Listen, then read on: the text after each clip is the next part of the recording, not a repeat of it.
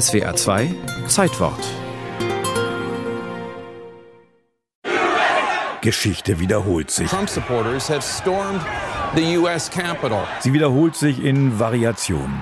Im Jahr 2021 dringt eine Horde Aufgebrachter ins Kapitol in Washington ein.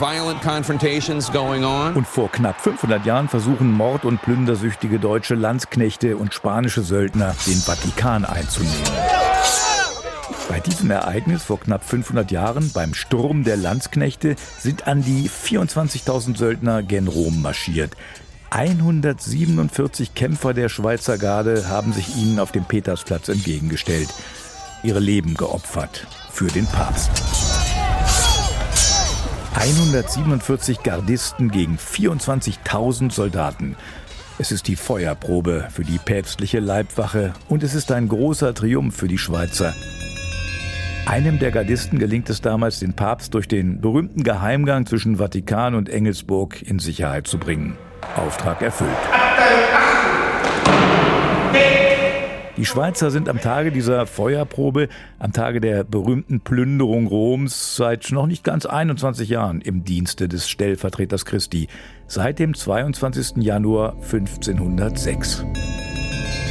Es sind komplizierte und turbulente Zeiten damals. Wer Papst werden will, muss sich gut auskennen auf dem Felde der Korruption, muss aber auch stets damit rechnen, umgebracht zu werden, womöglich von den eigenen Leuten. Papst Julius II. beherrscht das Intrigenspiel virtuos, traut aber, vermutlich zu Recht, seinen eigenen Leibwächtern nicht über den Weg. Doch die Situation ist nicht alternativlos. Der damalige Söldnermarkt bietet ein herausragendes Premiumprodukt, die Schweizer Soldaten. Sie gelten als zuverlässig, treu und kampfesstark. Fast alle Monarchen buhlen damals um den Schutz dieser Kämpfer. Und die Kantone sind durchaus exportbereit. Wir schicken junge Soldaten, ihr schickt Geld oder Nahrungsmittel ein guter Deal. Sie brachten die ersten wichtigen Kapitalströme in die Schweiz. So erklärt es der Kirchenhistoriker Giorgio Rumi. Das Geld wurde den Familien gegeben, ein Teil ging auch an die Kommunen, niemals aber an die jungen Männer selbst, die quer durch Europa zogen und das Geld sonst verprasst hätten. Papst Julius II. wird zum Premiumkunden. Er ruft damals die Schweizer zu Hilfe, weil er sich von Frankreich bedroht fühlt. 150 Männer treffen nach einem Fußmarsch über 725 Kilometer in Rom ein.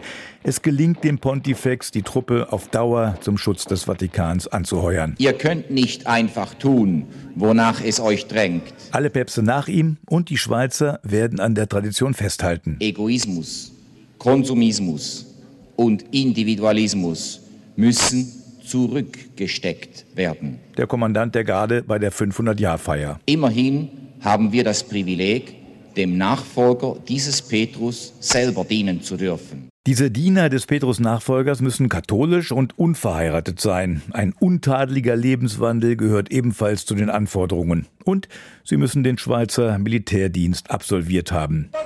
Jeder Einzelne schwört lautstark vor dem Papst, notfalls für ihn sein Leben zu lassen. Wenn, so die Schwurformel, wenn es erheischt sein sollte. Auch wenn die Gardisten heute in ihren bunten Uniformen mit dem Federschmuck wie eine museale Zierde wirken, es sind gut und auch an modernen Waffen ausgebildete Soldaten. Bitte nie unterschätzen, warnt der Historiker. Sie sind natürlich vor allem beliebte Fotoobjekte für Touristen, aber die Lage ist doch ein bisschen ernster. Denn diese lustigen Kerls vor dem Vatikan sind für die öffentliche Ordnung zuständig. Und wenn da irgendetwas passiert, dann müssen die ran.